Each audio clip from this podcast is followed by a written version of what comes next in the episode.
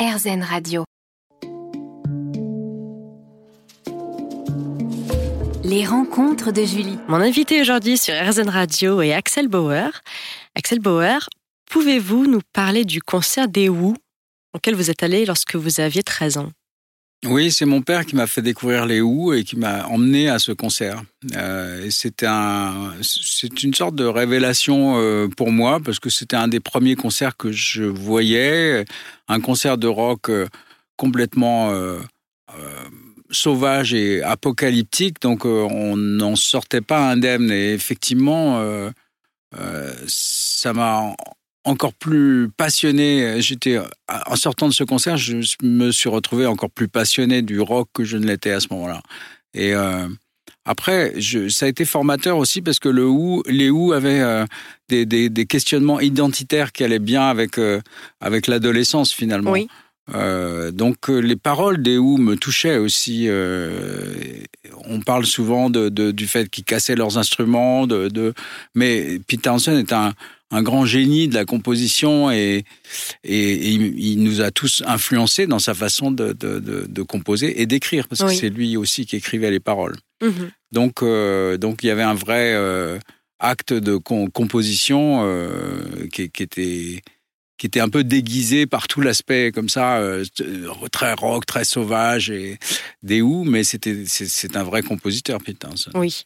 Et vous souvenez-vous de votre première fois sur scène? Vous jouiez dans un groupe? Je jouais dans un groupe à l'époque. Je crois que la première scène, c'était avec les Nightbirds. Oui. C'était, euh, on était quatre amis. Euh, on prenait des pseudos. Le, le, le, le, chanteur se faisait appeler Sid, comme, comme Sid Barrett, le, génie créateur de Pink Floyd. Et il y avait un guitariste, je crois, qui, qui se faisait appeler Iggy, comme Iggy Pop, etc. Donc on était un peu dans, dans ce rêve-là. Et oui. on a joué à la fête de de, de l'école et ça s'est très mal passé parce que on, on était terrorisés. Je crois qu'on a bu un peu de whisky avant et c'était finalement on était sous sur scène. C'était on savait plus jouer. c'était une première. C'était une première. voilà.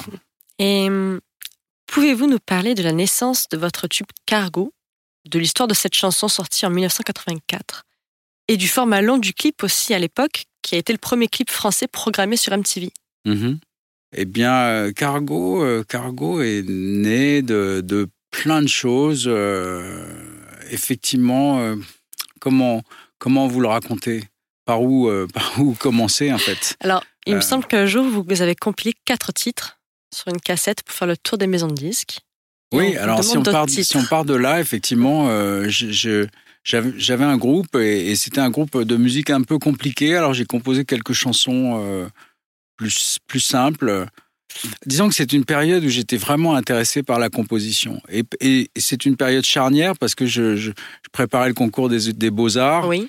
Euh, et finalement, donc, toujours dans cette voie du dessin, mais tout en jouant de la guitare un peu pour les autres. Et j'allais beaucoup à, au Rose Bonbon. C'est là qu'on s'est rencontré avec Lerita Mitsuko, par exemple, ou Indochine, oui. ou, euh, ou tous les groupes New Wave de, de cette époque-là. Mm -hmm. Et c'est, j'étais imprégné de, de tout ce toute cette vibe euh, new wave et, et je, je, composais. Et puis à un moment donné j'ai voulu faire écouter ces chansons que je composais ou avoir un avis tout simplement. Mm -hmm. et je suis tombé sur Philippe Missire euh, qui qui m'a dit mais c'est vraiment très intéressant. Est-ce que tu as d'autres choses? Et puis une relation c'est c'est c'est lié enfin on s'est lié d'une je lui faisais écouter des, des, des choses et, et, il les commentait. Il me il m'aidait à ah, je ne savais pas trop ce que je voulais faire en fait. Euh, je, je, je me sentais même pas forcément très chanteur en fait, mais la composition m'intéressait. Oui. Et euh, jusqu'au jour où je suis arrivé à cette composition euh, qui était bizarre, euh, très chromatique, euh, très très harmonique. J'écoutais beaucoup les métamorphoses de Richard Strauss où il y a des harmonies qui montaient, qui descendaient comme ça, des harmonies, des intervalles contraires,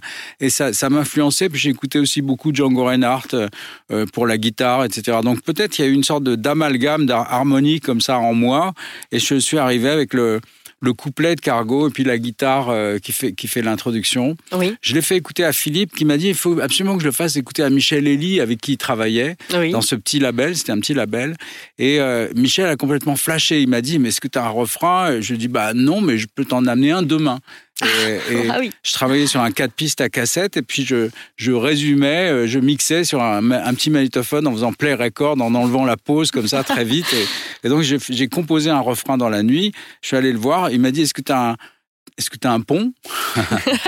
Alors j'ai fait pareil, j'ai composé étapes. le pont, toutes les étapes. Il m'a dit Est-ce que tu veux un contrat? Je lui ai dit Bah pourquoi pas, enregistrons, euh, enregistrons ce, ce single. Et, et, pour la- et à ce moment-là, il n'y avait pas de, de texte encore sur le- la chanson. C'était Oui. juste euh, l'aspect mélodique de la chanson. Et, on- et on- finalement, on ne trouvait pas le texte. Moi, j'étais pas encore auteur. euh, je- je- J'avais écrit des, des choses. J'avais même écrit un roman quand j'avais 15 ans, etc. Oui. Mais je me sentais pas d'écrire sur de la musique. J'avais finalement beaucoup écouté de la musique instrumentale et, et avec Bien le jazz, avec euh, la Oui. musique classique. Et je n'étais pas très imprégné de chansons françaises. Donc, euh, euh, je ne savais pas comme- du tout comment on faisait pour écrire en français. Je pouvais écrire en anglais. Je, je croyais que j'en étais capable, mais je ne pouvais pas écrire en.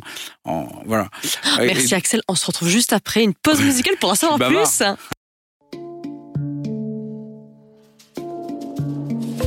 Les rencontres de Julie. Mon invité aujourd'hui est Axel Bauer. Donc Axel Bauer, on parlait de cargo. Mhm. Alors est-ce qu'on peut continuer? Eh bien, Donc, nous sommes la partis prochaine étape, enregistrer Voilà, Voilà. en l'enregistrement. avec euh, Michel Elie, Philippe Oui. Euh, on- le morceau était quand même assez arrangé, mais euh, Philippe et Michel avaient de bonnes idées. Et, et puis, il y a eu un concours de circonstances. Michel a été voir le film Querelle de Fassbinder, euh, Mhm. Où il y avait Brad Davis qui... Et puis, à- d'une certaine manière, on se ressemblait un peu avec euh, Oui. Brad Davis, cet acteur. euh. et puis, moi, j'étais fermé trois jours. Et... euh, je me suis rasé la tête. Enfin, je ne vais pas vous raconter toute l'histoire, mais on veut en fait, euh, euh, je me suis fait, j'ai été réformé. Voilà. Donc je suis sorti et comme je m'étais rasé la tête, j'ai mis une casquette et je suis arrivé le lundi au studio. Et Michel, qui avait vu Brad Davis avec une casquette, Oui. il, il a revu Brad Davis arriver en studio. Il a dit c'est incroyable, c'est un marin. Et moi, j'étais habillé avec mon cuir comme ça, avec la casquette. oui. Et, euh, et du coup, l'idée de, de- du texte euh, Cargo euh, a germé dans son esprit. D'accord. Euh, le, le- donc, donc cette, cette atmosphère, au début, c'était très, euh, on était très sur des références, Pépé le Moco, euh, des films comme ça avec Mhm. Gabin, sur Tanger, le, le Oui. port de Tanger, etc.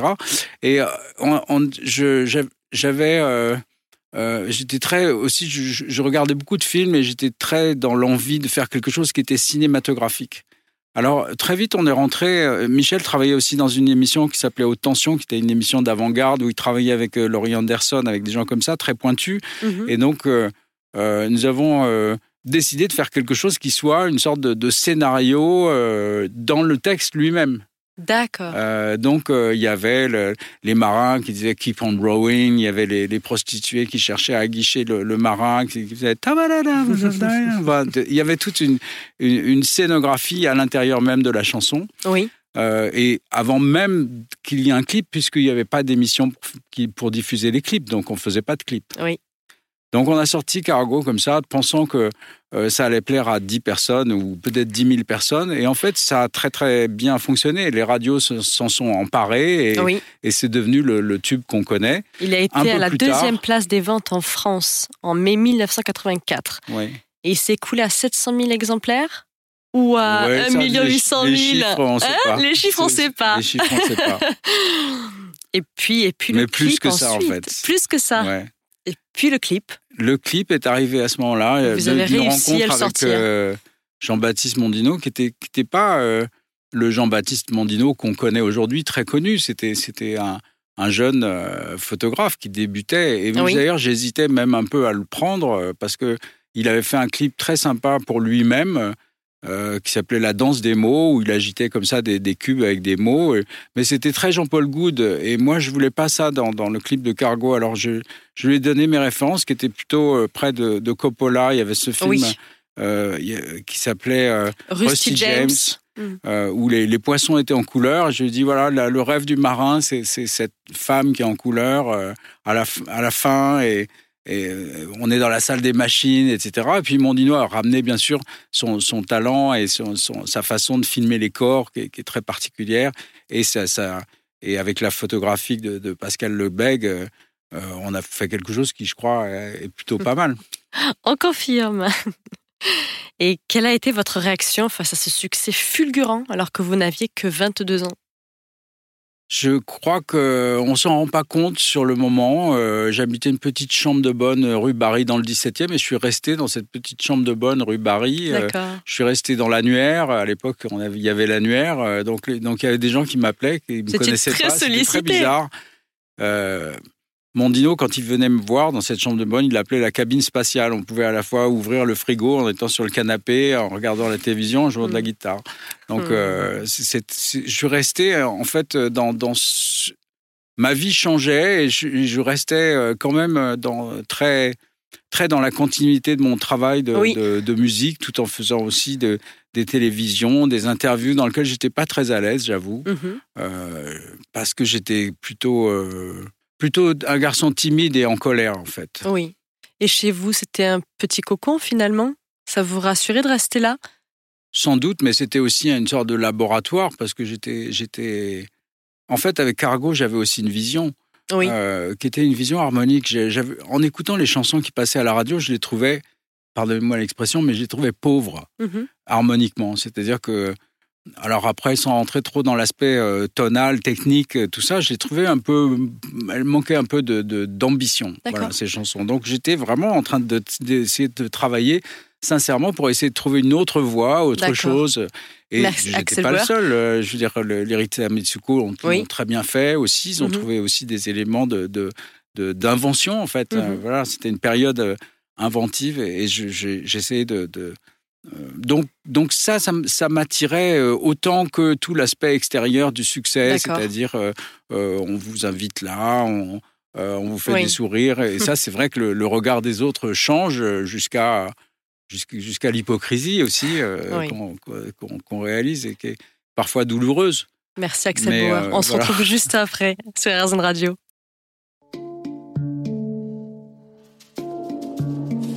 Les rencontres de Julie. Mon invité aujourd'hui est Axel Bauer. Axel Bauer, moins de dix ans après le concert des Who en 1974, il s'est passé quelque chose d'assez incroyable lors d'une émission de télé. Est-ce que vous pouvez nous raconter l'anecdote avec Roger Daltrey? Oui, je, l'ai rencontré en Belgique, je crois, dans, une émission de télé. Il avait perdu sa guitare et je lui ai prêté la mienne. Et du coup, il est resté pour écouter Cargo, puisque c'était la promotion de Cargo. Et, oui. et euh, il a aimé la chanson et je crois que trois ans après, il l'a reprise pour lui-même. En 1987. Oui.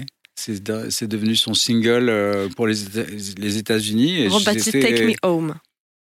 C'était assez incroyable, en fait. Euh, le, sentiment d'être un peu adoubé par ses pairs, euh, d'être euh, d'être reconnu. Euh, voilà. Je, pense que c'était incroyable de l'entendre chanter cette chanson.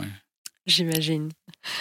Et au quotidien, où puisez-vous votre inspiration? Dans quel environnement créez-vous? Faites-vous de longues sessions de travail? La création, ça reste toujours un mystère, en fait. oui. Mais je tente tout de même de poser la question. Bah, c'est un, un, endroit où il n'y a pas de où je crois qu'il n'y a pas d'autres règles que de donner en fait. Donc euh, donc c'est tout le travail autour qui permet d'y arriver. Euh, je crois qu'on est soi-même notre propre gardien. En tout cas, en ce qui me concerne, j'ai besoin de beaucoup travailler pour accoucher de, de, quelque d'une idée ou de mhm. quelque chose. Sinon, je, trouve que l'idée n'est pas assez légitime et qu'elle a besoin d'être travaillée. C'est là vrai. Euh, donc, c'est peut-être un, défaut ou une qualité, je ne sais pas. Mais euh, c'est, je, je, je, me rends compte qu'il y a une partie euh, technique. C'est comme une sorte de muscle. Euh, et plus on, plus on le travaille, que ce soit dans l'écriture, la composition ou la guitare, euh, plus finalement on le travaille et plus, euh, plus on a l'impression que ça devient facile. Mais tout ça s'accorde aussi avec la vie, les choses, les choses qu'il faut vivre. Il faut être inspiré, il faut avoir quelque chose à dire. C'est pas, mm. c'est, même si on peut maîtriser la forme, justement cette partie inspiration, elle est difficilement. Euh, contrôlable. Par moment, j'ai des chansons sur cet album, notamment une chanson comme C'est malin, elle est arrivée en, sans, aucun contrôle en cinq minutes. Alors que d'autres euh, ont, nécessité plusieurs euh, mois de travail, ou même des chansons comme À ma place, le duo Exasi, ça a été des années. Mhm. Donc il y a pas de. Il faut être prêt à ce temps infini. Oui. Vous avez sorti votre dernier album, le septième, baptisé Radio Londres en mai 2022, qui a été encensé par la critique Le Figaro a notamment classé cet album au palmarès des meilleurs disques sortis cette année. Celui-ci relate le thème de la résistance. Pouvez-vous nous parler tout d'abord de l'histoire de votre single Ici Londres, sorti en janvier 2022 Comment vous est venue l'idée et comment s'est déroulée la collaboration avec votre père? Alors, mon papa était, euh, pendant la, Deuxième Guerre mondiale, speaker à Radio Londres. C'est-à-dire Radio Londres, c'était l'émission de radio qui diffusait les messages vers la résistance en France. Et donc, euh, mon papa était un des chroniqueurs de Radio Londres. Donc 517 fois, il a dit sur les ondes la phrase "Les Français parlent au français". C'est pour ça aussi qu'on le connaît et on connaît cette voix, on connaît ce, personnage. Et euh, quand j'étais petit, il ne parlait pas du tout de, cet épisode de sa vie, qui a dû sûrement être un épisode assez douloureux, parce que c'est l'épisode de la guerre. Traumatisant, oui. Et très tardivement, quand il a eu 90 ans, on en un jour on en parlait, et on était, euh, comme là on est ici avec des micros, euh, dans mon home studio, on va dire, et euh, je lui ai dit, mais euh, comment c'était, comment tu devais euh, dire les messages? Et, ça tournait, ça enregistrait. Donc il, a, il, a, il a pris sa respiration et il a dit la phrase Les Français parlent français et, et, c'était enregistré. Et les choses ont surgi. C'était un moment un peu solennel, solennel comme ça. Je sentais qu'il le disait avec son côté. ce, ce en revivant, en fait. En revivant le, ce, c'est cet épisode. Donc on en a parlé. Je lui ai dit est-ce que tu veux qu'on fasse une, chanson hommage à la résistance? Et, bien sûr, il m'a dit oui et il était prêt à en faire partie, à faire partie du clip, etc. Merci Axel Bauer. Je vous dis à tout de suite sur Arzen Radio.